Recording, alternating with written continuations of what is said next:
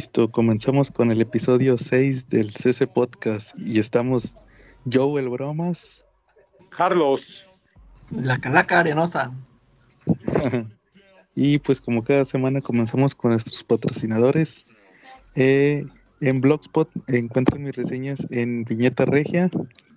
Las reseñas de la calaca las encuentran en Calaca Comics en Facebook y nuestra página de Facebook del CC Podcast, c.c.podcast. Ahí encuentran nuestros episodios, nuestras reseñas y muchos datos que hablamos sobre cómics.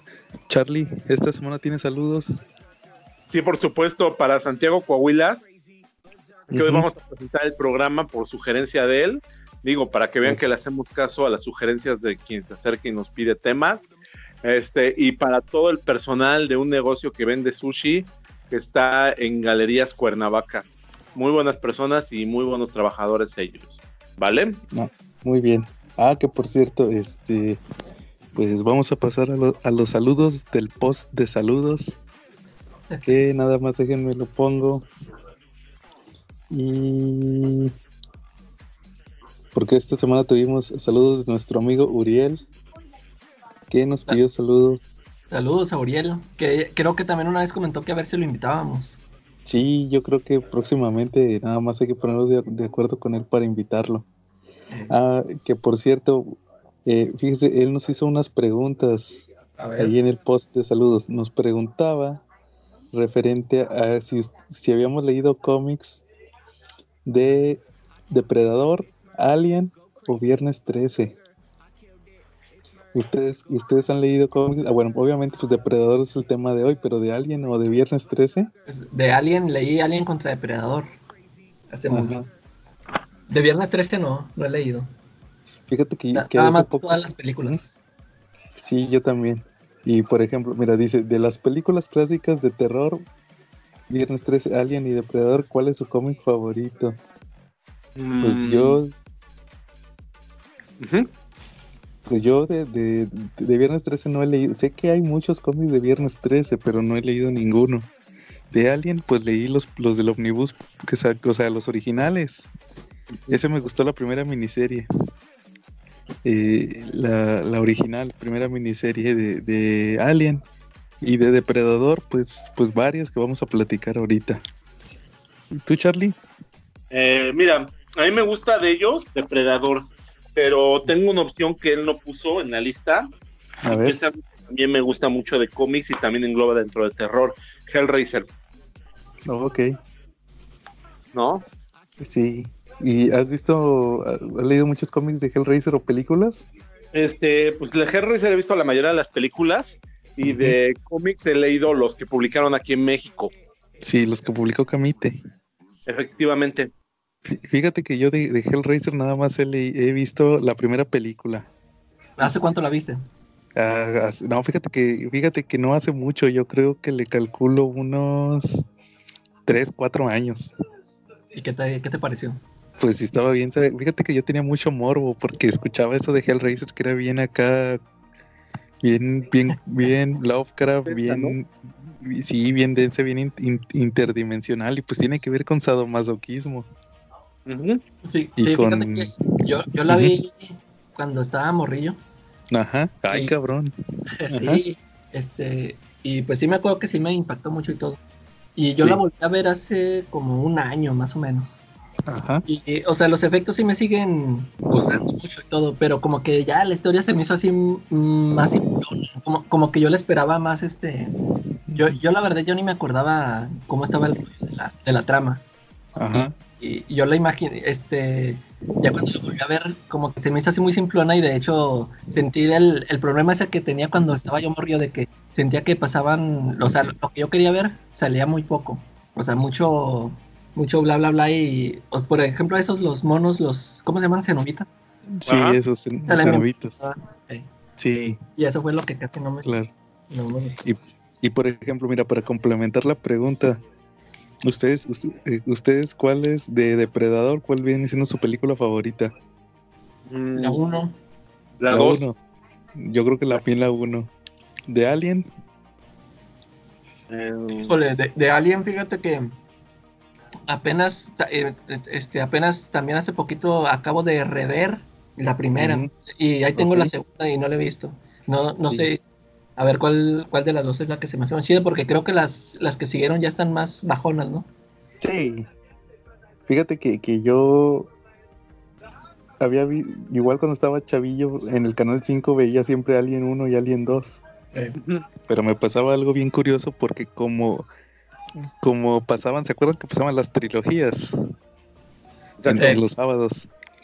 Siempre, siempre tenía que salir y llegaba cuando se acababa la primera. Entonces siempre me tocaba ver Alien 2. O sea, nomás veía el final de Alien 1 y el, y el principio y ya empezaba a ver Alien 2.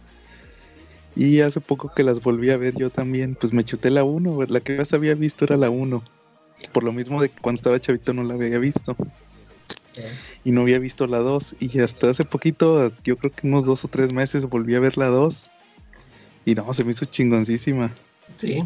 Oye, la 2 es de Cameron. La primera también. Ah, no, la primera es de Ridley Scott. Sí, la 2 es la de James Cameron. Que, la, tengo en DVD este, pendiente de verla. Ah, que por cierto, tocando este tema, eh, una recomendación que les voy a dar a todos es no las vean en Blu-ray. Ah, Blu-ray no. Veanlas, veanlas eh, con calidad, con la calidad baja. Ah, Porque yo creo que, yo creo que esas películas sí pierden mucho en, en Blu-ray. Se exponen mucho los detalles de esa época de los Sí, se pierde mucha magia. Ok. Como por ejemplo, ahorita que dices que la de la de Alien 2 en DVD está, está bien. Si la, si la ves en Blu-ray pierde mucho. Igual Terminator 1. La de la de la famosa escena de Arnold cuando cuando se saca el ojo, el ojo robot. Sí, no, se ve bien falsa en Blu-ray. Ok. Sí. ¿Y de Viernes 13? No he visto cómics, eh, películas, dices. Sí. Películas, películas. Ay, se me hace pues que la, de cuando creo que es la 3, la de los morridos en el manicomio. Ajá. Cuando no, no ¿cuál es cuál es la 2 o la 3? Donde no, es la pelea que hasta uno se hace como superhéroe o no sé. No, pero es desde Freddy Krueger, amigo. Freddy Krueger, chat. Ah, ¿qué dijiste? sí, ¿no? Sí, por eso decía los morridos en el manicomio, ¿cuál, no? No, es, del campamento, del campamento del lago Cristal. El de Jason, ¿verdad? bueno, también Freddy Krueger. Eh. a, mí me, a mí me gusta la 1. Siempre son las dos clásicas. Sí, la, la que tú dices es, la de los Dream Warriors. Eh. Sí, esa está chida, ¿no? yo sí me acuerdo que me gustaban todas, hasta me acuerdo que me gustó la de la muerte de Freddy, creo, algo así, que cuando sí. que una hija y todo eso. Todas no, me molestaron esas. Yo me acuerdo que, en cambio, las de Jason, yo ves que sacaron que Jason en el espacio y sacaron así muchas cosas y esas sí, ahí cuando sí me, se me hicieron una... Yo me acuerdo mucho de la de cuando Jason va al infierno, que es la eh, última. Ah. pues, final... ¿es, en esa o, o, en la anterior que sale ese del guante de Freddy? Es en esa, al final. Eh. Sí. desde allá andaban anunciando, ¿no? Sí, sí, sí. Igual este. ¿Cómo, Charlie? Era el crossover, ¿no? En esa época eran las películas de crossover la moda, ¿no? Porque fue cuando hicieron también la de Depredador contra Alien y la de Jason contra Freddy, ¿no? Eran, eran crossovers magníficos. Sí, pero esas películas fueron más como que de inicios de la década del 2000. y los cómics, los cómics creo que fueron en los noventas. Efectivamente. Bueno, muy bien. Entonces ahora sí pasamos a nuestros temas. Ah, por cierto, este saludos a Comentemos, no se nos olviden los saludos a Comentemos Comics. Al grupo Facebook. Saludos a nuestro, amigo David y a nuestro amigo Chunga. Ah, que por cierto, Chunga. No, Chunga hoy puso una reseña de. Bueno, del planta de los simios, donde demostró que es un gran admirador de mis reseñas. Ah, ¿No lo han visto? Porque ya, ya lo habías. ¿Qué dijo? Ahí pone que reseña número 4.399.000. Ah. sí, porque el, chunga dice que, que, yo tiro mucho rollo en mis reseñas. y luego dice también. Y luego también dice. ¿no? Sí, sí, claro. Texto, y eso enriquece las reseñas, ¿no? Y claro, mira, yo, mira, Charlie, yo por ejemplo, yo siempre he creído que cuando yo reseño, lo hago para conectar con la gente. Ajá. Por eso hago, por, eso siempre pongo un contexto. Y claro. oh, yo conocí este cómic de esta forma o de esta otra, y es para, pues para que la gente se sienta identificada, ¿verdad? De que estamos entre, sobre todo creo que ese es el mensaje que siempre se ha dado en el grupo, que estamos entre cuates. Sí. Sí, que se y no, y no de que, oh, que soy el super historiador. Creo, creo que por eso se enojó por una reseña que hice ayer. ya. Eh, Te dices que, no eres historiador, ¿no? Sí, exactamente, pero yo lo decía nomás pues porque es la realidad, ¿verdad? Ya, ya que la gente se cree historiadores y no sé qué, historiadores que no comparten el conocimiento, pues ya es problema de los demás. Sí, como que se, como que le, que, como que le quedó el saco, pero bueno, muy bien. Entonces ahora sí, a nuestros temas. Charlie, temas en cochino español. Ah, mira, en cochino español esta semana yo compré el tercer número de el retorno, el Return of the Living Deadpool. ¿De qué va a ser la continuación de Living Deadpool que vimos el año pasado? Ahorita TV nos trajo muy adecuado para estas fechas. Y bueno, en la primera parte de la serie vimos cómo el mundo se llenaba de zombies y cómo Deadpool con su factor de regeneración se daba cuenta que era inmune a eso. Entonces él forma la cura a través de él mismo. Los deja, permite que los zombies se lo coman para que se curen y en lugar de volverse zombies se vuelven Deadpools. En esta serie, que es la continuación de esa, lo que vemos es que el mundo se llenó de Deadpools y eso es muchísimo peor que, los zombies, porque estos pues, son asesinos, eh, son bien malditos, matan solamente por divertirse y están todos locos. Y en algún punto del camino pues regresa el Deadpool original a ver en qué puede ordenar la y, y él ve el mundo a través de los a través de los ojos de los supervivientes de los que han sobrevivido tanto a la plaga de los zombies como a la plaga del Deadpool. Muy recomendable ¿eh? Órale, muy bien. Fíjate que ese no lo he leído. También querías comentar del semanal de DC. Exacto, He-Man contra He-Man y Thundercats. Digo, okay totalmente de chavorrucos haber visto esas dos series, He-Man y Thundercats. Y en este cómic nos damos cuenta que la espada que puede competir con la famosa espada del augurio de Leo, ¿no? Pues resulta que es la espada de He-Man. La espada de poder. ¿Se agarran espadazos? Eh, ahorita no se han agarrado. Fíjate que curiosamente la tradición de los superhéroes cuando se conocen que son de distintos universos que pelean uno contra el otro. Eso es lo que marca la escrita, ¿verdad? aquí se rompe esa tradición, aquí no pelean el uno contra el otro, porque cuando llega Leono a, a, interactuar con los personajes de Master of the Universe, este el príncipe Adam ya falleció a manos de a consecuencia de una herida que le prodigó Munra el inmortal. Munra tuvo bien atravesarlo con la espada, con su misma espada, cuando estaba transformado en el príncipe Adam. Sí. ¿De, de qué va He-Man Thundercats? Pues mira, Calaca se trata de que los espíritus del mal de, lo, de Mumra resulta que ya se fastidiaron de que siempre pierde Mumra. Entonces tienen contacto con Skeletor. Porque resulta que la montaña de Skeletor, la montaña de Skeletor tenía forma de qué? De serpiente, ¿no? Efectivamente, y era otro espíritu del mal. Sí, resulta que era un hermano perdido de los espíritus, antiguos espíritus del mal. Órale. Entonces tienen contacto ahí con él y tras, según ese, ese es que eh, primero pelea Mumra con me parece como dice Charlie con He-Man y lo mata antes de que se transforme en He-Man. Se muere como príncipe Adam. O más bien no lo hiere lo hiere como príncipe Adam pero se transforma en He-Man. Entonces lo, cuando le roba el poder según lo recuerdo cuando le roba el poder y otra vez es Adam herido y se muere. Pero luego resulta que, que Skeletor le roba el poder también a, a Mumra y se fusionan en uno, en uno solo. Y se lo roba de una manera muy curiosa, digo, vamos, estamos llenando de spoilers a todos, pero pues ojalá hizo ah, es, el, primer número, Charlie, no pasa nada. Este, pues es que resulta que se lo bebe, ¿no? Sí, con una, en una pócima.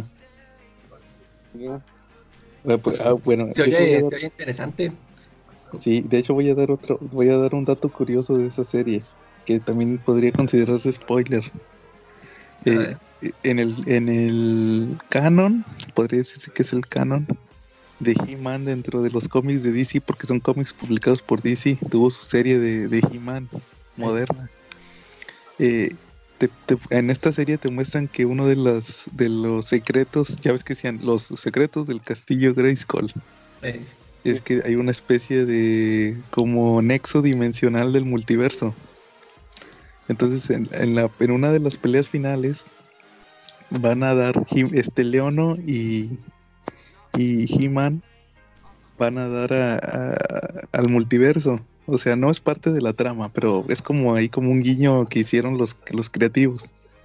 Y resulta que hay una tierra donde He-Man es Superman. ¿He-Man es Superman? sí, está, está He-Man, nos de cuenta que en el, en el diario El Planeta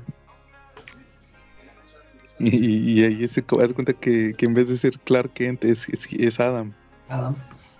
y cuando se transforma, se transforma así como, como un Superman con el emblema de He-Man, que es como una cruz.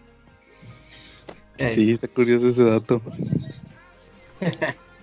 Pero ahí en ese, en ese crossover nada más lo mencionan o qué? O si sí, sale, sale No, sale en una escena nada más. Como que eh, tocaron demasiado el. Podría decirse que tocaron demasiado ese secreto. O sea, era como un orbe. Un orbe. Eh. Y lo tocaron y, les, mostró el flashazo. como, que lo, como que lo pusieron de chiste. Eh, sí. Sí. oye, Charlie, por cierto, fíjate que en Cochino Español mañana sale el Nightfall, el volumen 2. Dios mío. ¿Qué, está saliendo cada quincena o, ya pasó un mes? Ya pasó, creo que ya pasó un mes. Ya pasó un mes. Sí, porque fue en el episodio, ¿qué? Episodio 3. Cuando los comentamos. Sí, y fíjate, aquí les traigo, en cochino español, mañana sale un tomo de Injustice. ¿Otro? El He-Man, el He-Man, sí, de Justice 2. El número 4 de He-Man el número 4, perdón, el número 5 de Living Deadpool. El eh, otro tomo de Batman. El volumen 8 de Batman de Tom King, que es ya lo que es después de la boda. Lo del juicio, juicio de Mr. Freeze. Ese está chido, esa historia. Eh, sí, sí, sí, me El Craven, fíjate, lo que me sorprendió es que sale el Craven Last Hunt otra vez en hardcover. Ya había salido también en hardcover. Sí, salió hace unos años. Que, y el Marvels, el Marvels que le llaman, ¿cómo le llaman? El Poster Edition. Que no entendí si es el Marvels o son puros, puras imágenes de Alex Ross. Son las, o sea, son las portadas del Marvels y arte de interiores de Marvels, de puro ah, Marvels. Pero te digo, yo lo vi, yo lo vi en YouTube y son como 15, cuando muchos, o sea, son bien poquitas hojas, páginas. Sí, porque, de hecho va a costar 250 pesos, entonces yo creo que va a estar bien barato, o sea, son... Va a estar, va a estar bien delgadito el tomo. Sí, lo, que tiene creo que es de un tamaño más grande. Ah, ok. No, pues ah, mañana, yo creo que ya mañana empiezan a, salir las reseñas. a ver, ¿qué y, el, y el Nightfall, que ahora sí ya es tal cual el Nightfall, el primer tomo. ¿Y ese también lo compraste, John? No, yo compré. ¿Cuál? ¿El de Nightfall? Eh. No, yo, yo tenía el preludio a Nightfall en inglés. Ya, ya mejor te vas a esperar a las de en español. Eh, pues no sé, todavía, todavía no sé si lo voy a comprar. Yo quería, yo tenía la, yo tengo los de Beat, que se supone que traen lo mismo. Pero desde que leí el de las 10 noches de la bestia en inglés, me di que fue cuando yo me, o sea, ya sabía, pero nunca me había tocado ver que las traducciones de Beat de los 80 estaban bien malas. Están muy malas, eh. Sí, entonces me dio, curiosidad saber, oye, pues a lo mejor me perdí mucha historia de Nightfall por leerlo de Beat. De Beat, eh. Igual si lo encuentro, te digo, igual si lo encuentro barato, a lo mejor lo compro, pero te digo, todavía no estoy muy seguro. Pues yo creo que yo voy a subir mi obligatorio video, ¿no? Porque yo sí lo voy a comprar. Y pues ahí ah, para que vean la calidad del dibujo y cómo va. ¿no? La calidad del papel sobre todo y los extras que llega a traer, ¿no? Y qué historias va a contar. Muy bien, Charlie. Oye, Charlie, como que te estás, como que ya te estás empezando a cortar. No me digas, a ver, ¿ya me oigo? Sí, sí te oyes. ahí no, antes de antes de evitar cualquier error que luego David David nuestro fan número uno se molesta por, por, por los errores. Una estrellita después. Sí, entonces mejor antes de que pase a mayores. Sí, ya, ya, ya. ¿Ya me oigo ya? ¿Ya? Sí, ahora sí. Muy bien, Charlie. Órale, perfecto. Yo creo que esta semana me va a tocar la dieta de la maruchan, ¿eh? Porque sí salen como que cosas que me interesan en cochino español. Claro, muy bien. ¿Qué, más? ¿Algo que, algún tema que quieran comentar? Oye, ¿qué tal? ¿Viste la de Watchmen, la serie nueva? Sí, fíjate que vi el episodio 1 de la serie de Watchmen. Pero quieren que les digan, ahorita la pasaron ahorita en, en el Cinemax. Ah, ok. Sí, como que siempre que HBO tiene una serie nueva, el primer episodio lo estrena en, en todos sus canales y Cinemax pues es propiedad de HBO. De hecho, por eso la temporada de Game of, la última temporada de Game de Game of Thrones, el primer episodio lo estrenaron en Cinemax. Y pues todo el mundo quería ver la, la, última temporada, entonces pues sí fue mucho éxito. Este de Watchmen, pues como que la publicitaron muy, ya muy tarde, como, como que hace una semana. Sí, sí. Y pues mira, de que el episodio, fíjate que no fue la, la, la gran cosa. Déjame te digo de qué va el episodio 1. A partir de aquí, spoilers. Si no vieron el episodio 1, pues ahí más o menos los voy a spoiler. A ver. Pues te pasan que, que están en el 2019. O sea, pues ya pasaron. Ya pasaron más de 30 años de Watchmen. Que bueno, el 85. Entonces, pues a grandes rasgos lo que te pasan empieza en 1921, que hay un pueblo que se llama Tulsa y, te ponen que, a ver, Tulsa me parece que está en Oklahoma, no estoy muy seguro, porque ahí te mencionan, sí, Tulsa, Oklahoma, 1921. Entonces, ah, mira, ah, mira, me estoy dando cuenta que, que fue real. En 1921 en Tulsa, Oklahoma, hubo unos eh, eh, disturbios racistas contra la gente negra.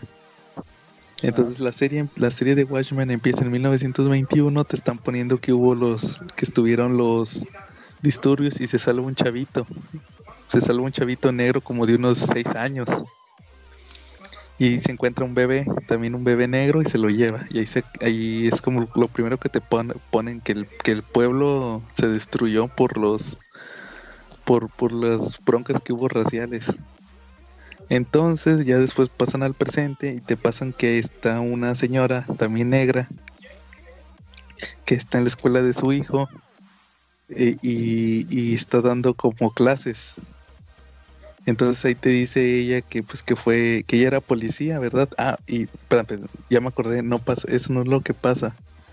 Primero te ponen que, que va una, una, persona en una camioneta en la noche y lo detiene, lo detiene un policía.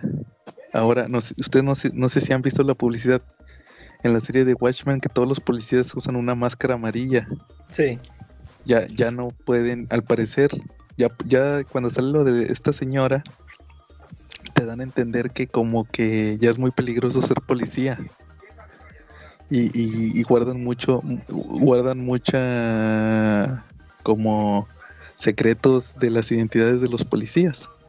Entonces este policía detiene al, detiene a la persona esta que va en la camioneta y le pide el registro.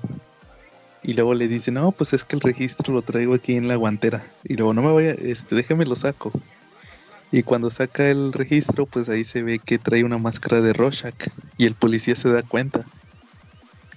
Entonces, pues el policía se, el policía se regresa a la, a, la patrulla y resulta que las armas las tienen bloqueadas. Y entonces habla, habla a la, habla a la jefatura y dice, oye, ¿sabes qué? Me encontré a un sospechoso de la banda de Rorschach necesito, que me autoricen la, la, pistola y ahí pasan que las tienen bloqueadas y ya se le, desbloquean la pistola. Pero para cuando se la desbloquean ya lo, mataron, ya le, dispararon. Entonces ya ahora sí pasan, regresamos a la señora, a la señora que era policía y resulta que está en la escuela de su hijo. Y, y, según ella, ella dice que era policía, pero que ya no fue policía, que porque hubo una hubo una situación donde que todavía no te dicen qué pasó, que se volvió muy peligroso ser policía, como que descubrieron las identidades de todos los policías o algo así. Entonces, pues ya resulta que dice que ella tiene una pastelería. Y después ya resulta que no, que es, que es mentira, que ella sigue siendo policía. Pero que son como, ella es como una superhéroe secreta, como que son como superhéroes que están auspiciados por el gobierno. Y, le habla, le habla el, el jefe de los policías por lo mismo de lo que le pasó al otro policía que lo mataron. Y resulta que ya te ponen que, que hay una banda que se llama La Caballería, que todos usan máscara tipo Rorschach, pero pues obviamente nomás es una máscara blanca con agujeros para los ojos y tienen una mancha negra. Eh, sí, no sé como, como, para el efecto Rorschach nada más. Eh. Y pues haz de cuenta que al final pasan que, que van a hacer un operativo para detenerlos y están bien armados y la fregada y y la policía usa unas naves tipo como, ¿cómo se llamaba? Archie, el, el, la nave de Night Owl. Y, y, según que los andan persiguiendo y se les iban a ir y andaban bien armados y se van en un avión. Y al final, pues según los matan a todos, nomás que el líder se suicida con una píldora. Y ya no saben qué pedo. Entonces al, al final resulta que al patrón, al, al jefe de la policía, mm eh, lo, capturan y le hablan a la, a la negrita y le dicen, eh, ya sabemos quién eres, vente a tal lado. Y se va, se va bien asustada, va, porque según ni el, ni el esposo de ella sabía que, que ella era policía. Y nomás le dice, ¿sabes qué? Ten esta pistola, si viene alguien, le disparas. Si no soy yo. Y ya va, según ella, a investigar y se encuentra que encontró al, al jefe colgado de un árbol, ya ahorcado. Y pues es lo que te han pasado de la serie de Watchmen. Y, te dicen que el, que el, presidente es Robert Redford, tiene 30 años gobernando. Y, hay nada más una escena de, de Ozymandias, porque según este, el Alfred, Alfred, el de las películas de, de Zack Snyder, si lo ubican. Sí, exacto. Él, él es, según te dicen, él es él es Osimandias, ya viejo. ¿Pero te, qué pasan que, te pasan que vive en un castillo y que iba cabalgando.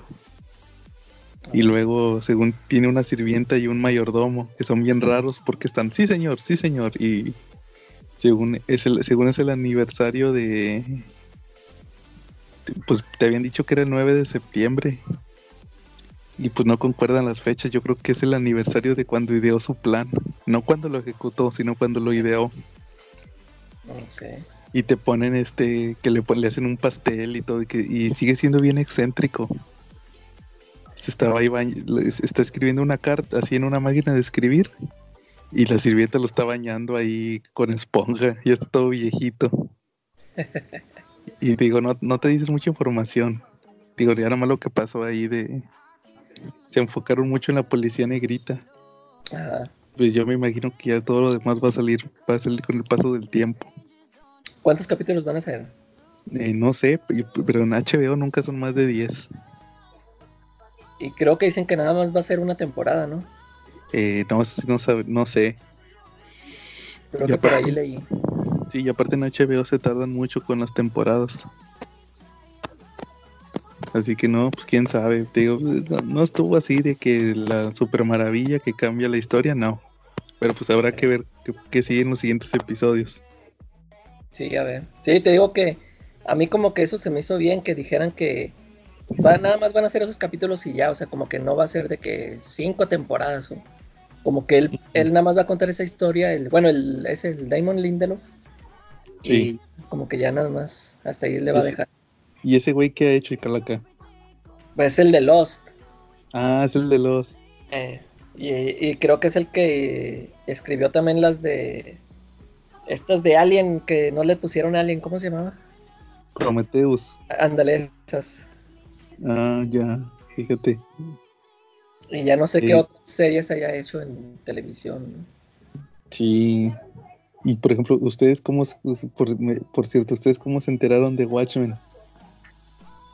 Yo porque siempre en creo que en, las en todos los cómics de Beat siempre mencionaban eh, Watchmen y Dark Knight Returns, así que como las más grandes obras.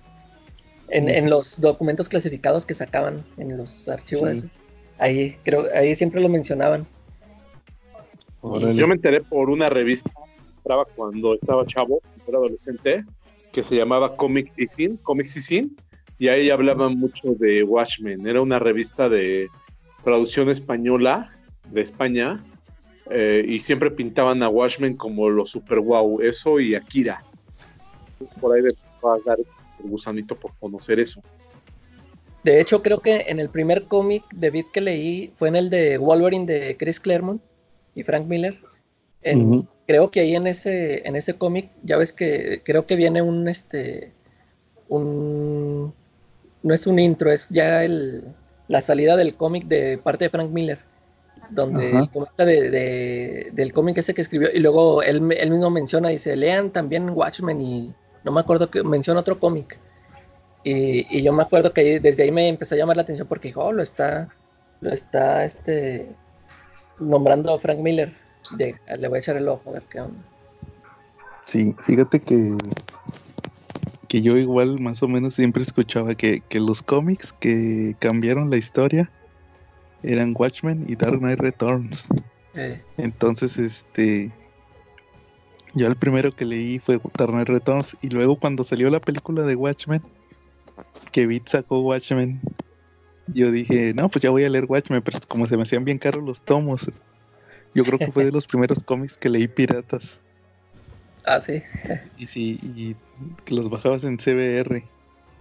Y dije, no, voy a leer Watchmen. Y ya lo empecé a leer y pues sí, sí me pantalló mucho. Pero ya, o sea, sí, se me hacía muy complejo, pero ya hasta cuando, ya cuando lo leí, leí así, la primera leída bien fue cuando ya lo, lo compré de Televisa, el Omnibus que salió como unos dos o tres años después. sí, ya fue cuando lo leí. ¿tú sí leíste eh, los eh, esos los, los que es pura letra, lo que es prosa, del final de cada... sí, eh, eh, cuando, cuando lo leí en, Pirata, no. Eh, o sea, la primera vez. Porque a mí, a mí me pasó eso. Yo, yo cuando, fíjate, yo, yo creo que compré el TPB Watchmen como en el principios del año 2000. Sí, creo que fue en el 2000 o 2001. Y, y sí me acuerdo que yo, yo me los brinqué. Dije, ah, qué hueva leer eso. Pero fíjate, y así sin, sin leerlo, la historia me gustó mucho. Pero luego recuerdo que, es más, creo que leí el TPB dos, tres veces y me lo seguía brincando. Hasta que no, me acuerdo, creo que en un podcast, no sé quién fue el que decía eso de que, oh, y los que, esos que se brincan los, las prosas de Watchmen no se dan cuenta que no están leyendo Watchmen en verdad. Sí, sí. Sí me acuerdo que, en muchos podcasts decían eso en esa época. hasta por eso ya hasta, hasta ahí ya dije, a ver, bueno, ahora sí los voy a leer, a ver qué tal. Pero sí, sí hubo un, em, dejé un buen tiempo así que no los leí. Claro, oye, por, fíjense, por cierto, tocando el tema de, de Alan Moore y Watchmen, fíjense que estaba leyendo, hoy, hoy publiqué una reseña de, de Swamp Thing, el tomo 4 que es cuando, que de hecho yo pensaba que esa reseña ya la había hecho y no, me faltaba. Me había quedado en el tomo 3 del, del Swamp de Alan Moore. Entonces, eh, el, el tomo 4 es muy importante por varias razones. Porque ahí termina la historia de Constantine, de Swamp con Constantine, lo de, que le llaman American Gothic. Eh. Y también ahí es cuando como que el clímax de la, de la historia, que es en el número 50 de Swamp Thing. Y aparte también es crossover con la crisis, porque en ese año, en esa misma época estaba ocurriendo la crisis en Tierras Infinitas. Y es como Sí, ahí sale que fueron al satélite del monitor. Ahí, ahí, andaban, andaban ellos también, en el fondo. Y entonces se das cuenta que lo, lo, yo soy anti yo creo que lo voy a dejar para la próxima semana que hablemos de cómics de terror. Pero algo, bien, algo bien curioso que, que, vale la pena mencionar ahorita por mencionar a Alan Moore es que en el número 50 Haz de cuenta que, que este Constantine, desde que conoce a Swamp está diciendo, es que se acerca un gran mal, se acerca un gran mal. Y luego resulta que ese gran mal lo, llaman como que el mal primigenio, que es como la oscuridad, la oscuridad original. Que de hecho, este, ahorita que leí el cómic de Justice League Dark, rebotean Alan Moore. Y te salen que la, amenaza que está combatiendo la Justice League Dark es ese mal, ese mismo mal que Alan Moore. Bueno, pero, ah. pero, pero regresando a Alan Moore, haz de cuenta que resulta que ese mal eh, eh, ah, ustedes conocen a Caín y Abel de DC. No sé si los ubican. ¿Son los que, eh, ¿son los que salen en Sandman? Sí. Son unos que siempre traen traje, que son como que están todos peludos. ¿Tú sí los ubicas, Charlie? No, no los ubico. Son unos, son más de cuenta que son Caín y Abel, son dos hermanos, que son, que son como, eran como host de los cómics de terror. Ya ves que los cómics, como el guardián de la cripta. ok. Entonces ellos cada uno tenía un título en los 60, 70, pero luego los, los usan para vértigo. Entonces, haz de cuenta que en el número 50, ya habían, ya habían salido antes en Swamp Thing, pero en el número 50 salen dos veces. Y al principio dicen un comentario de, así como de, que no, que ahí, viene el gran mal y va a pelear con Swamp Thing. Y uno le dice al otro, no, seguramente va a ser la típica pelea del bien contra el mal. Siempre las historias son del bien contra el mal. Así, sueltan el comentario. y al final resulta, spoiler de Swamp Thing, que cuando Swamp Thing pelea con el gran mal, porque ninguno, ninguno pudo derrotarlo, ninguno, ni Etrigan, ni el espectro, ni el Phantom Stranger, ni el Doctor Fate, nadie pudo. Entonces va el Swamp ya bien resignado. Y ya le pregunta el mal que, a ver, dime cuál es el origen del mal o el propósito del mal.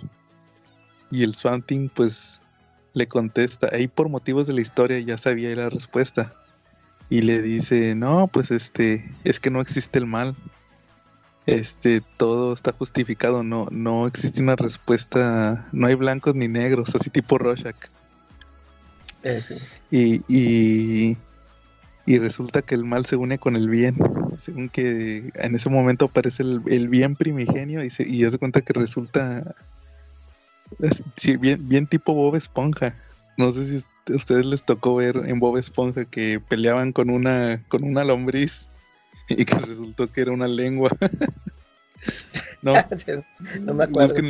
luego les paso el video en YouTube. Que según que había una lombriz que se había chingado, chingado todo el pueblo. Y resulta que, no, que esta lombriz, ahorita le voy a patear el trasero. Y se lo chingan y luego le, no, es que esa no era la lombriz, es nada más su lengua. Entonces estaba más grande. Ya se cuenta que es un meme. Ya se cuenta que que así, que nadie pudo con el gran mal, porque era como una torre. Y resulta que no era una torre, era un dedo, una mano. y hace cuenta que, que la mano oscura se une con una mano brillante. Y según ahí se acabó todo el pedo.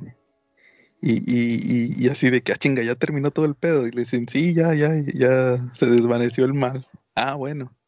Y al final de la historia, vuelven a salir los hermanos estos y dicen ahí que, oye, pero ¿cómo que se acabó todo este pedo? Y le dice, no, es que no es tan simple, es que ya el mal ya no se, ya el, eh, siempre es un equilibrio, entonces ya las historias ya no pueden ser, porque te digo, estos dos hermanos son como guardianes de las historias, eh. de todas las historias.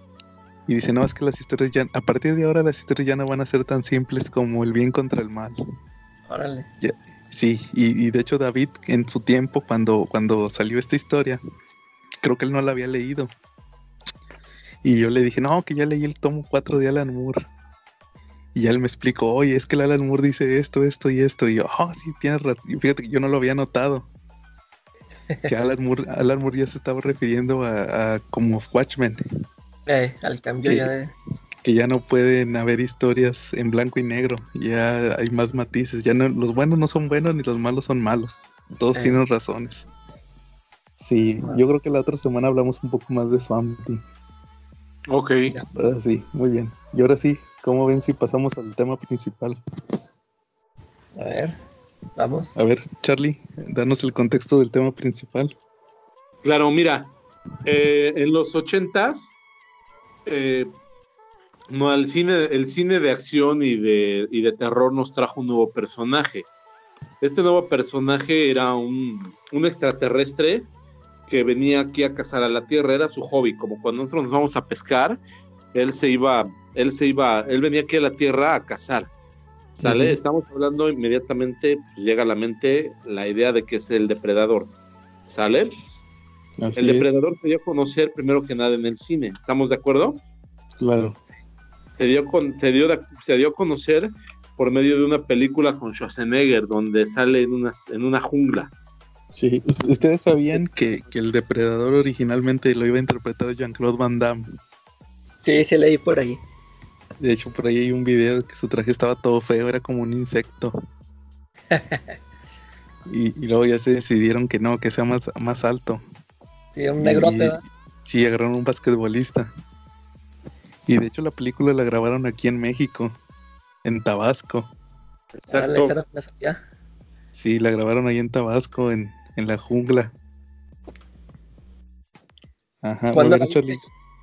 Yo, pues en los noventas. Sí, exactamente, fue en, en 1989, ¿no? Fue en los ochentas, porque la primera serie la publicaron Dark Horse en 1989, ¿sale?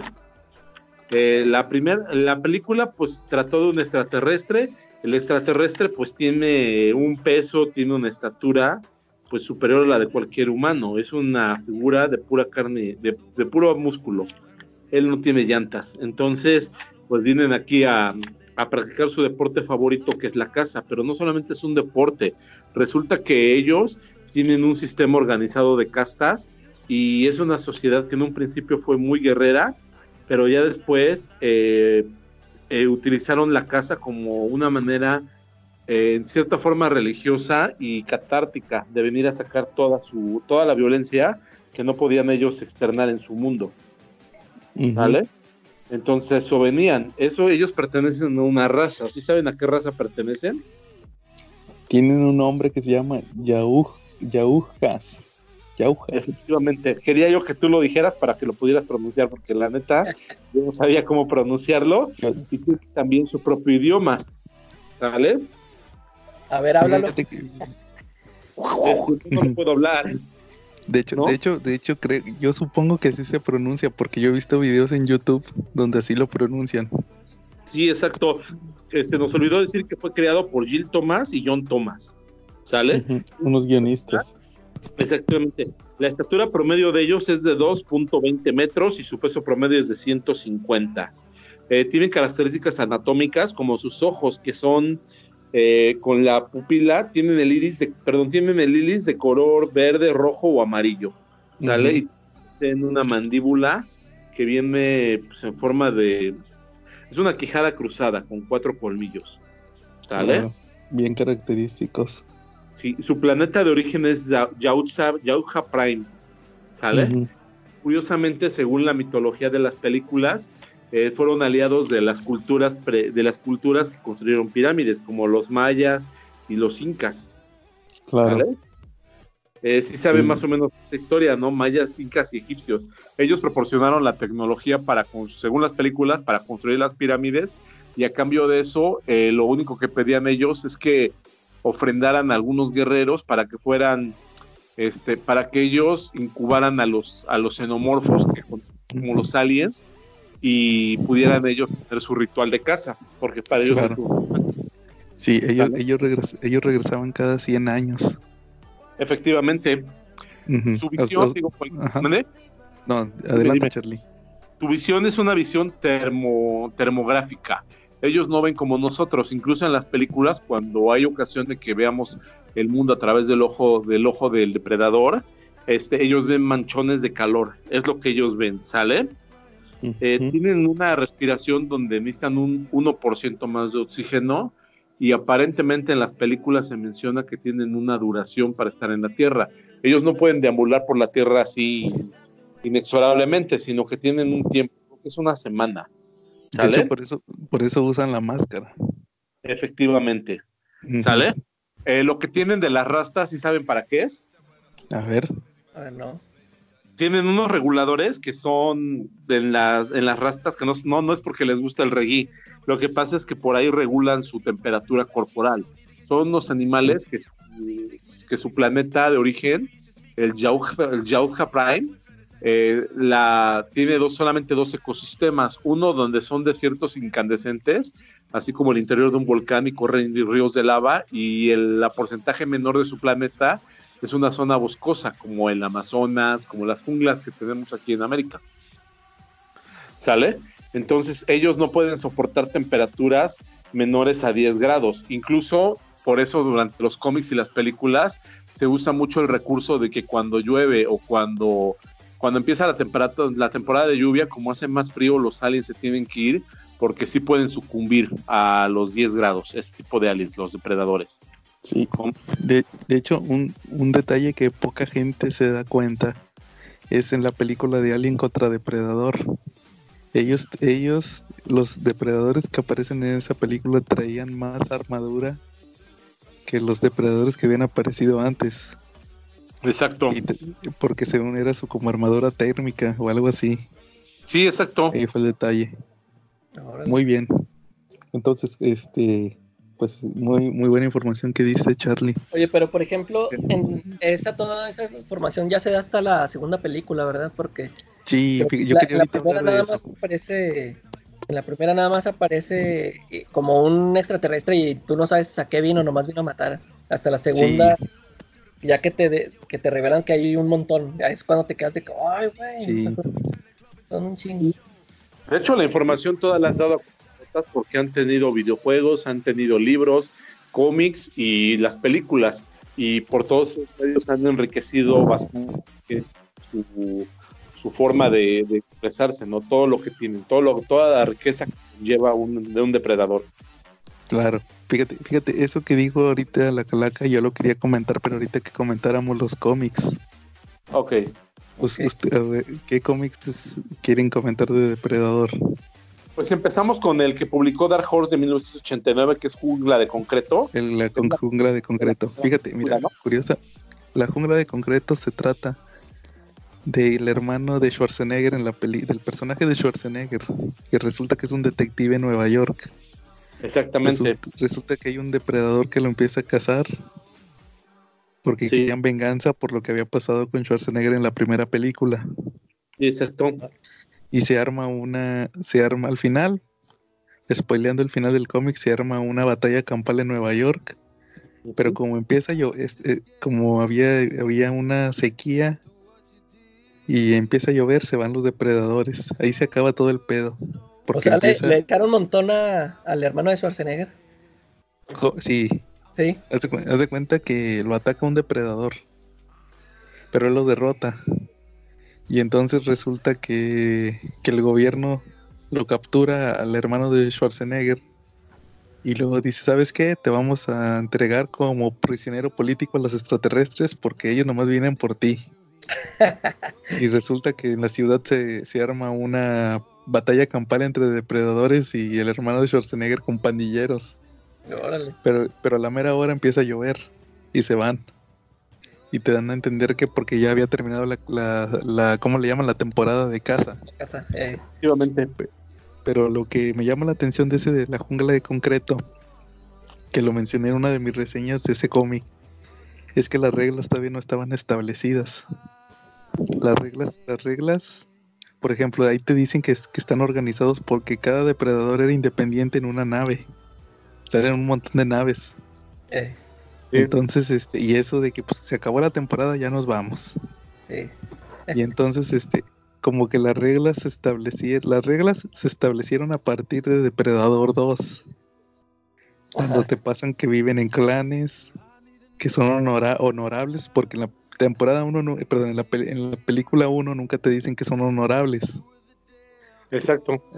Aquí en la 2 es donde te dicen, ¿sabes que lo derrotaste? Entonces, pues nosotros te dejamos en paz y te vamos a reconocer como guerrero. Eh. Y ya porque le dan, le dan una pistola y todo.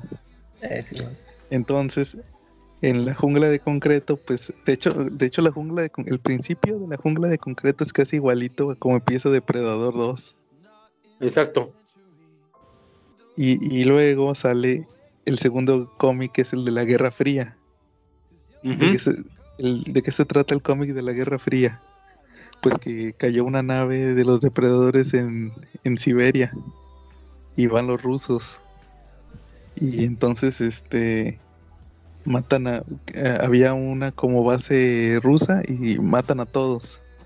Entonces el gobierno gringo se da cuenta y reclutan a otra vez al hermano de Schwarzenegger. y lo llevan a Dutch. No, es Dutch era, el, era Schwarzenegger. Este se llama Sheffield. Ah, sí, cierto, Sheffield. Y este. Y, se lo llevan con unos soldados a, Rusia.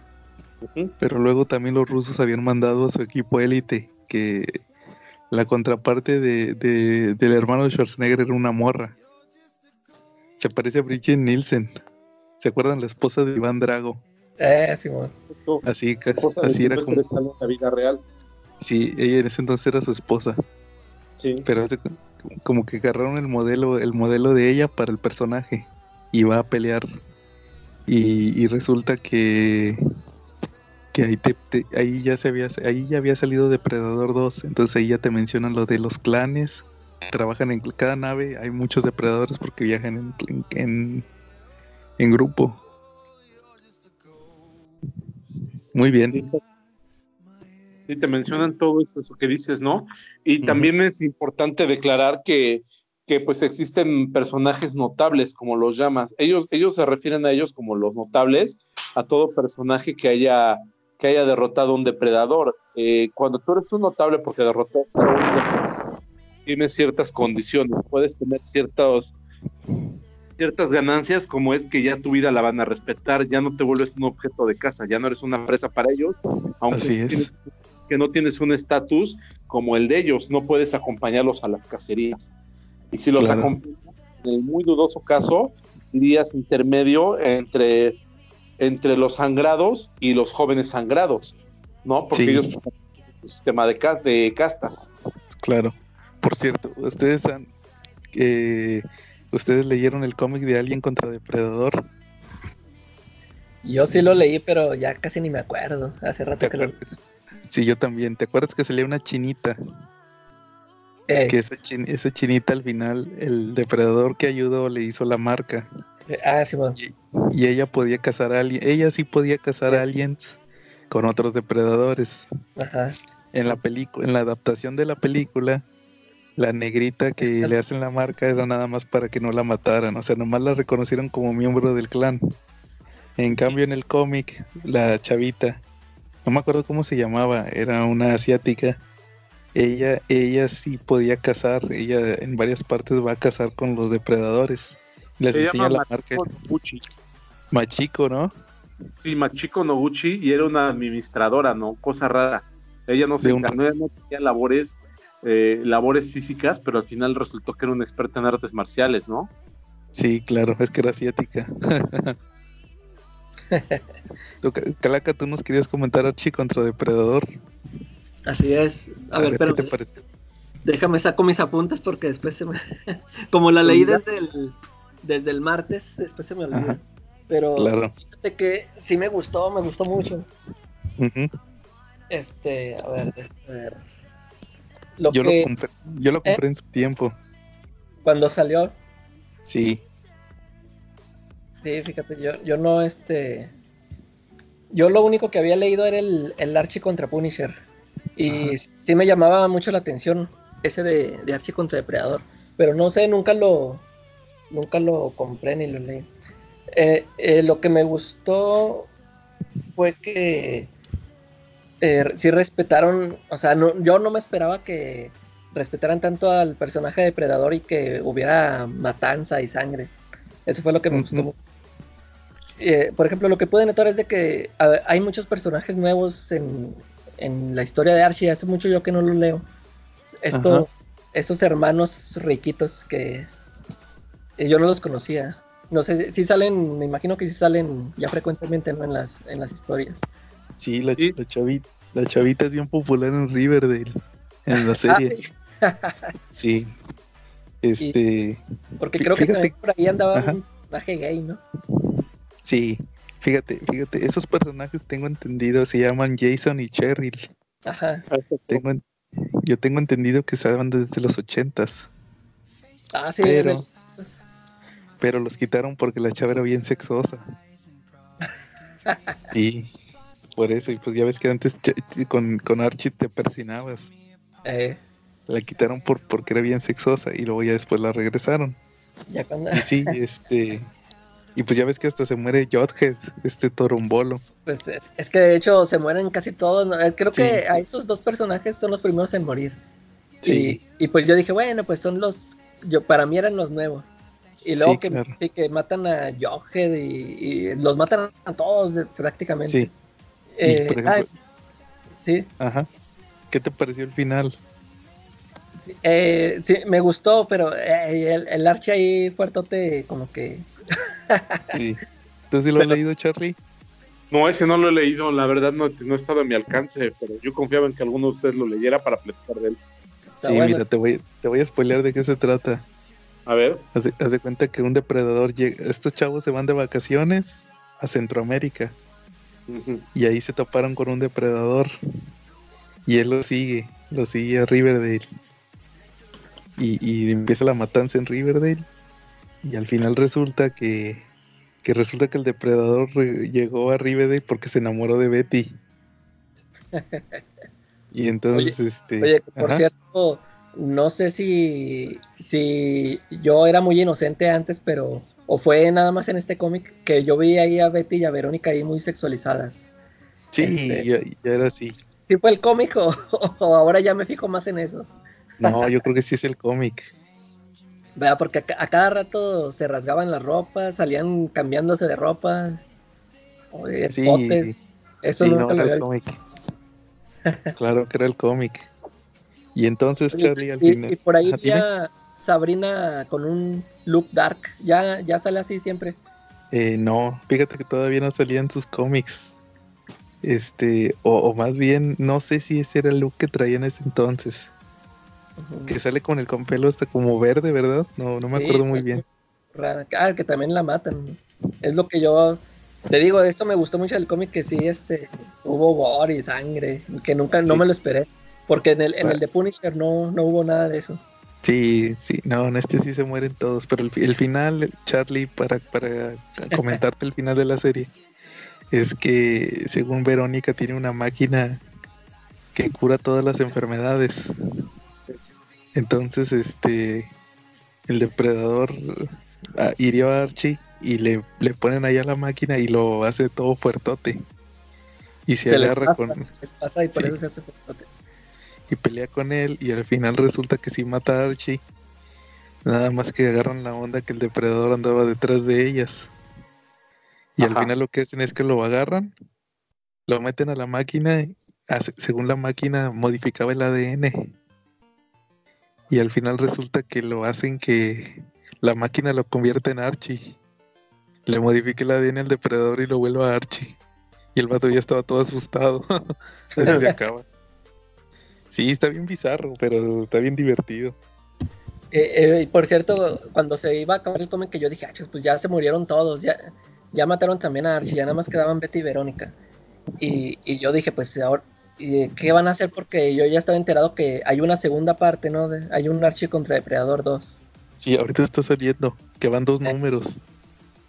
Sí, y como ya vi que con la máquina revivieron a todos, dije, ah, bueno, pues así regresan, pero no sé si tenga que ver con la, con la historia? ¿Tú la has leído? Sí, fíjate que, he leído poco de él porque quiero esperarme que salgan más números, pero te cuenta que tiene que ver con, por lo que están presentando, creo que tiene que ver con multiversos. Y de hecho ahora agarraron otro dibujante, ¿verdad? Muy diferente. Sí. Agarraron a uno este, que... este fue al estilo total de Archie. De hecho, se me hace que es el dibujante de Sabrina. del ah, cómic de Sabrina. Este, que, en esta semana creo que voy a reseñar el cómic de Sabrina, pero ahorita tocan el tema de, los multiversos y, el depredador como que se da cuenta que hay multiversos de Archie. O sea, a esos, a esos que mencionabas tú de donde se casa con Betty o con Verónica, ¿irán a mencionar esos? Eh, yo creo que sí. Sí, yo creo que sí los van a pues. mencionar. Muy bien, muy recomendado, Charlie, sí te lo recomiendo. Ok. Y luego en unos números al último viene una paginita ahí de Hellboy conoce a Sabrina. También se me hizo muy chidas. Ah, ese está bien chido. y otro también con Mind Management. Sí, el, que se me hizo bien chido es ese de Sabrina. Eh. Hellboy, yo no sé si, yo no sé por qué no han hecho una serie. Eh. Muy bien. ¿Algún otro? Este, pues yo tengo ahorita el código de honor del depredador. ¿Quieres que se los cuente? A ver. A ver, mira, el código del depredador es que no atacan embarazadas, enfermos, niños o ancianos. Pero también hay que ver que hay cómics donde sí ha pasado eso. porque eh, hay un cómic que publicaron eh, con una línea de futuro, me parece, del depredador, en la cual eh, sale un sale un depredador que se llama Cuerno Roto. No sé si han oído hablar de él. No. ¿No? No. Ok, bueno. Pues entonces les vamos a platicar de qué va Cuerno Roto. Mira, él, él, se trata, la historia trata de que, de que hay una colonia, hay un planeta que es una colonia de humanos y resulta que en esa colonia cae, el, cae, una, cae una nave depredadora, y, pero resulta que, ahí lo que hacían los depredadores es que aventaban, que aventaban xenomorfos, los llamados aliens, para poder cazarlos. ¿Sale? Entonces ahí, ahí, lo que, y la nave cae y el depredador que estaba a cargo de enseñar a los, a los, primeras, a los primeros sangrados, que son los los que van a tener sus primeras cacerías a cazar xenomorfos, este queda herido, entonces lo cura, lo cura una humana, ¿sale? Una humana es la carga de cuidarlo y a raíz de eso, pues ella, él hasta le, le agarra confianza y termina siendo una notable, ¿sale? Y la historia es de que los depredadores aprenden en, alguna, en algún punto a las reglas de honor. O sea, ellos llegan y y primero pueden matar niños o embarazadas como vimos en ese cómic, pero ya despuesito cuando ya tienen acceso al código de honor, pues ya no lo hacen. ¿Sale? Esa sería la primera regla del código de honor de los depredadores. La segunda, su código de honor del combate dice que si son derrotados se, deben, se deben destruir. Eso ya lo vimos en la primera película, ¿están de acuerdo? Y lo hemos visto muy constantemente. Sí, es. Luego el otro, la otra regla de su código de honor es que tomar el trofeo de otro depredador es un insulto. Ellos no, no agarran trofeos de otros, sino que tienen que procurar los de ellos mismos. ¿Ok? Ok. Muy bien. Es deshonroso matar en manera de camuflaje cuando estás invisible. La única, o sea, matar a una presa que no te ve. La única manera en que está justificada que ellos maten a alguien que no ven es cuando están en peligro inminente. ¿Sale? Bien. Ok. Este, todas las, todas las presas que venzan a un, a un Yadha son considerados notables, pero hay una regla para eso, hay una excepción. Si saben cuál es la excepción, ¿qué tipo de raza en la galaxia nunca podrá ser un notable? Eh, el alien. Efectivamente, un xenomorfo por ningún motivo se puede volver un, un ¿cómo se llama? Un notable. Esos sí son sus enemigos a muerte. ¿Sale? Claro. Ese es el código de honor de los depredadores, a grosso modo. ¿Ok? Si un Yautja mata a otro, o sea, un depredador no puede asesinar a otro. Si lo mata, se convierte en una casta que se llama mala sangre y entonces va a ser cazado. También, sin piedad.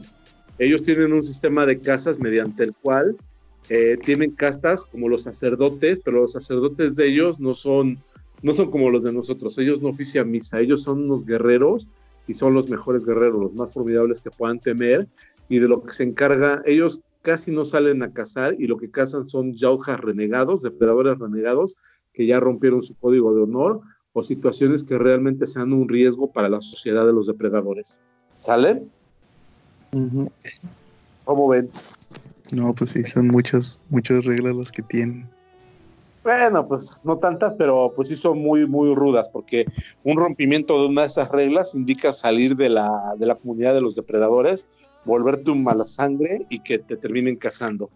¿Sale? ¿Quieren ahora platicar del, del de Batman contra Depredador? Claro. Ok, pues vamos entonces con Batman contra Depredador. ¿Quién empieza? Empieza mm.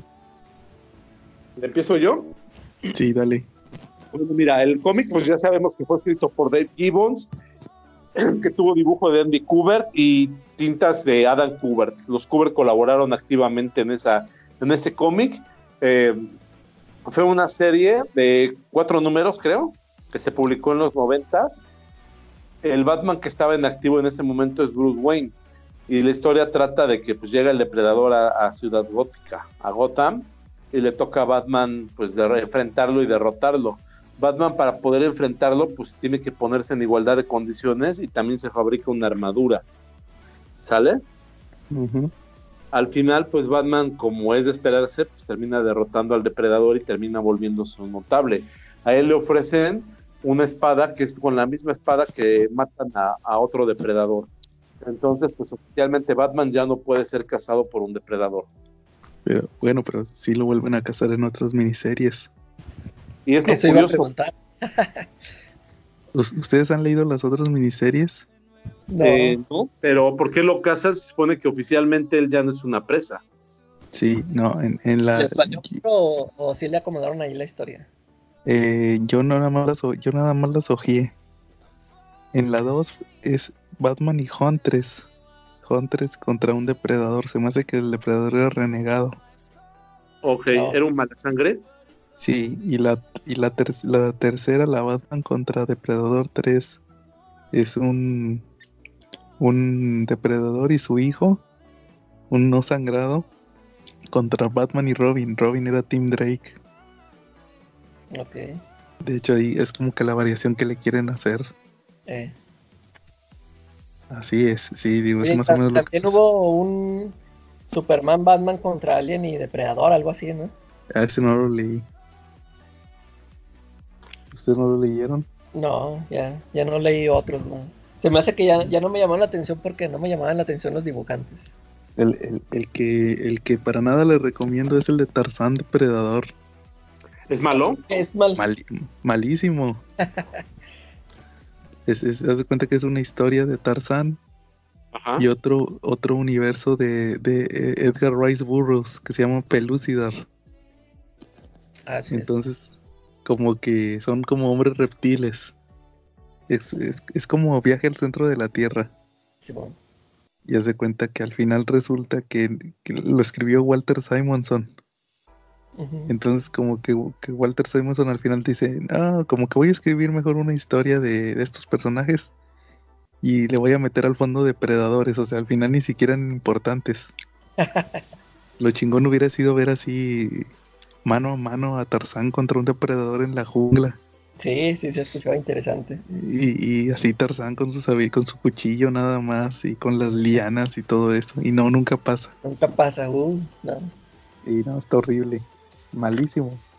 No se lo recomiendo para nada. Ok. No lo recomiendas. Bueno, pues ahora, ¿qué les parece si hablamos sobre las castas de los depredadores? ¿Quieren hablar de eso o quieren hablar de los rituales? Y también tengo información sobre sus dioses de los depredadores, porque pues ellos tienen un sistema politeísta. A ver. A ver. ¿De qué quieren, de quieren oír primero? De los dioses. Ok, pues mira, ellos tienen a su dios principal, ¿sale? Eh, su dios principal se presenta como una dualidad. Ok, hasta aquí vamos bien. Ok. Ok, su dios se llama Setanú. Órale. ¿Sale? Y él se presenta sin una forma, en su forma primigenia, no tiene, no tiene forma. Puede ser tu abuelito muerto, bueno, de los dictadores, su abuelito muerto, su tío, su hermano, pero tiene que ser alguien muerto. Ellos lo, lo nombran como el guerrero que nunca pierde y el guerrero que siempre llega a su destino y el guerrero que al final siempre va a obtener su premio. ¿Por qué? Porque es la muerte. Al final del día todos nos vamos a morir y hasta los depredadores, entonces por eso ellos lo llaman así. ¿Sale? Ok. Él se aparece, tiene una dualidad, se aparece como Setanú, el benévolo, y ahí tiene una armadura negra y ahí lo que hace es un poquito, retoma un, poco el mito de los, de los vikingos, porque a los guerreros que mueren con honor, pues él se los lleva al pachangón, ¿sale? ellos, pueden vivir en el, ellos pueden vivir en su cielo. Y también existe Setano el Destructor. Ese es un, es un Yadha, eh, tiene cuatro brazos, tiene seis colmillos y toma las almas y devora y tortura a todos los que mueren en deshonor como pueden ser los malasangre, ¿sale? Eh, ellos son los, él, es el patriarca de lo que viene siendo la horda. La horda son un montón de demonios, ellos también manejan una demoniología y tienen demonios menores sin nombre que son la horda, son conocidos como la horda. ¿Ok? Ok. Muy bien. Dentro, de, dentro de su religión también manejan los simbolismos. Tienen diosas como una que se llama Deto Tultán, eh, no sé si se pronuncia así, es un dios de la agricultura y de las emociones tranquilas. Todo lo que implica meditación y benevolencia es él y su símbolo es una hoja. Entonces de repente con eso nos vamos dando cuenta que su religión está basada de repente en ambientes, en ambientes de jungla. Ahorita se los voy a terminar de contar y se van a dar cuenta que se dibuja una jungla, que por eso muchas de las historias del depredador se realizan por eso y que por eso también ellos, como sentido religioso, viajan a cazar. Es un sentido religioso. Viajan a donde están en contacto con sus dioses. ¿Sale? Luego tenemos a una diosa de los sueños, que ella, pues, maneja, ella supone que dice la leyenda que les enseñó lo que son las medicinas, el arma y el fuego, y su símbolo es la brisa. Ya tenemos dos elementos que nos están marcando lo que viene siendo una jungla terrícola, ¿no? Luego tenemos al dios del agua y su símbolo pues es una ola. Tenemos también a una diosa de la guerra y las pasiones. La pasión se entiende por ira, por amor, por obsesión y su símbolo es la flama. Tenemos también de ahí a la diosa de la vida y la maternidad y la venganza. Su símbolo es un círculo, ¿sale? O sea, cómo se perpetúa la vida, cómo naces, creces, te reproduces, mueres y dejas descendencia. ¿Ok? Ok. Luego también tenemos a un héroe de ellos que se sublevó. Ellos también tienen sus historias, sus leyendas, eh, y tienen a un héroe que se sublevó contra sus dioses y fue castigado con la inmortalidad.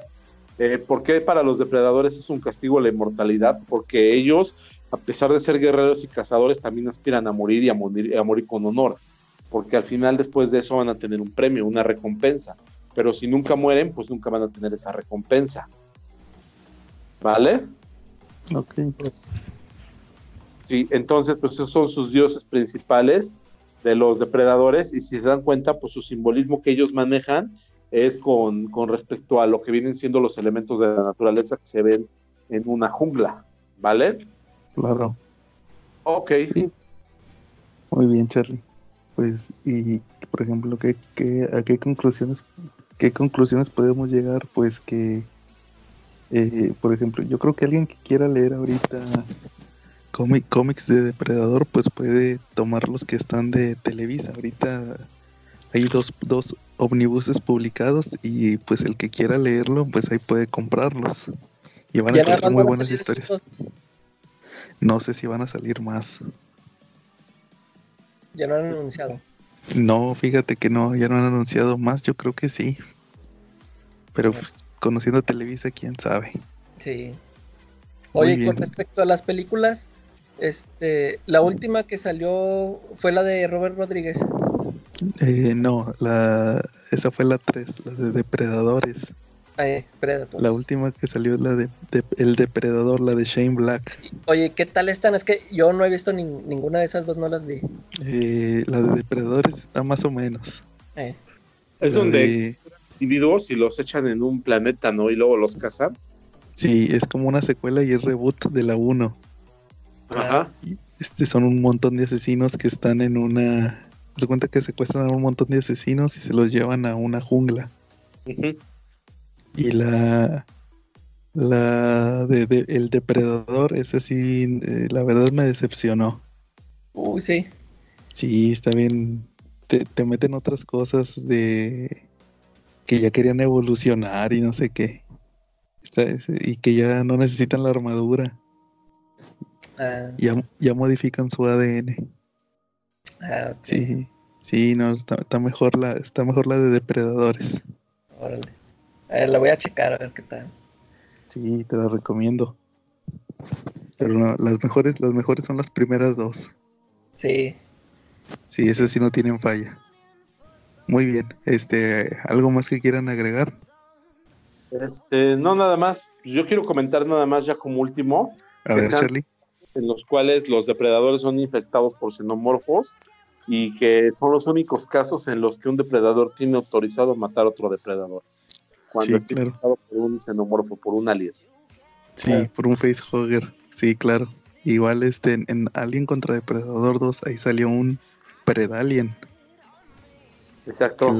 Ah. la, idea, estaba chida, pero ya cuando la aplicaron en la película no estaba tan buena. Eh. pero en los cómics sí, en los cómics sí han salido varios. Sí, como que, como que esa película decepcionó también, ¿no? Sí, como que nomás la sacaron por sacarla. Eh, como es que porque la estuvieron anunciando mucho, ¿no? Este de que ya ves que creo que desde la 2 es cuando se ve que un depredador tiene un cráneo de alien.